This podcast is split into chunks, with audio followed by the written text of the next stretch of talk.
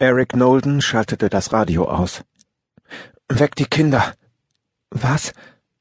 Conny sah von der Nähmaschine hoch. Ich hab sie erst vor einer halben Stunde ins Bett gebracht. Wir können froh sein, dass sie schlafen.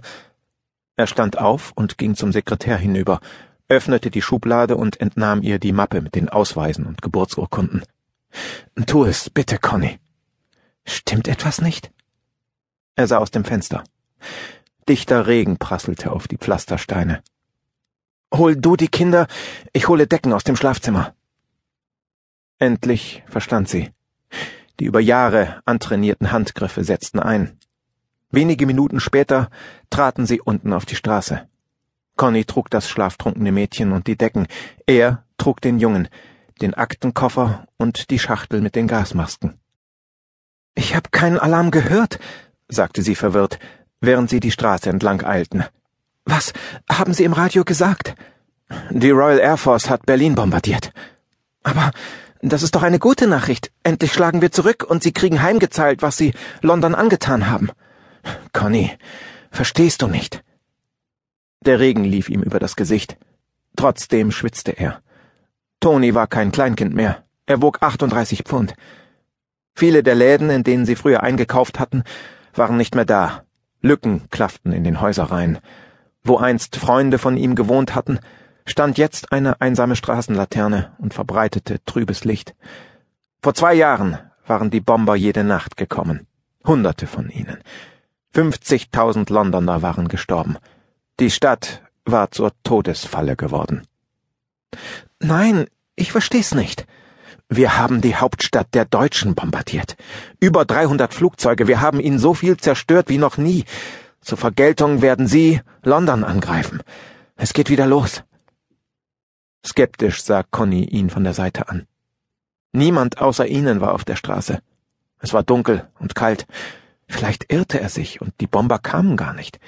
In den letzten Monaten hatte es nur noch vereinzelt Angriffe und Zerstörungen gegeben. Die Deutschen waren mit Russland beschäftigt. Als sie die Old Ford Road erreichten, jaulten die Sirenen los. Der Schmerzensschrei der Stadt. Sie blieb stehen. Manchmal bist du mir unheimlich, Eric. Analytische Vorhersagen gehören zu meinem Beruf.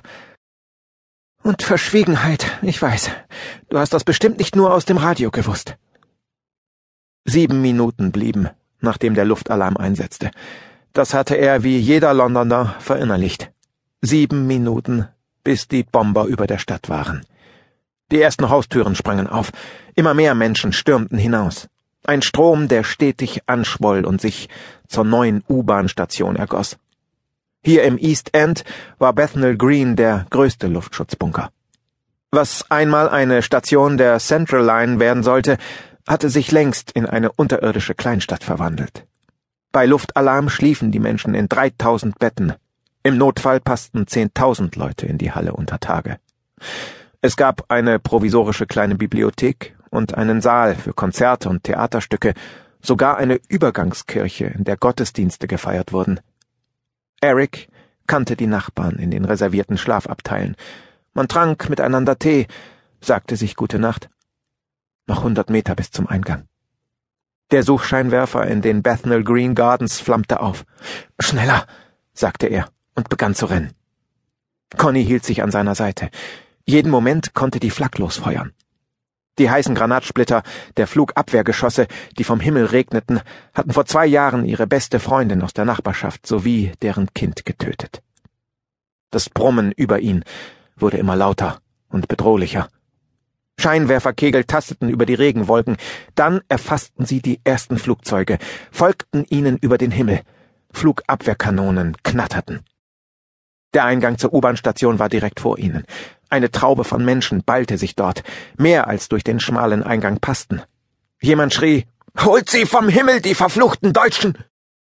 An der Bushaltestelle hielt ein roter Doppeldeckerbus, und ein Schwall von Männern und Frauen stieg aus und hastete heran. Die beiden Kinder waren jetzt hellwach. Mit stillen, dunklen Augen sahen sie sich um, hörten auf das Röhren der Bomber, das Knattern der Flak. Alles wird gut, sagte Conny zur kleinen Ella auf ihrem Arm, die zu wimmern anfing. Gleich sind wir in Sicherheit. Schon waren sie im Gedränge bis auf die ersten Treppenstufen vorgerückt. Der dunkle Schlund der Bethnal Green Station tat sich vor ihnen auf. An der Decke baumelte eine einzige Glühbirne, die das Dunkel nur spärlich aufhellte. Eric kannte diese Stufen wie seine eigene Haustreppe. Er brauchte kein Licht. Während des German Blitz waren sie hier jede Nacht hinabgestiegen.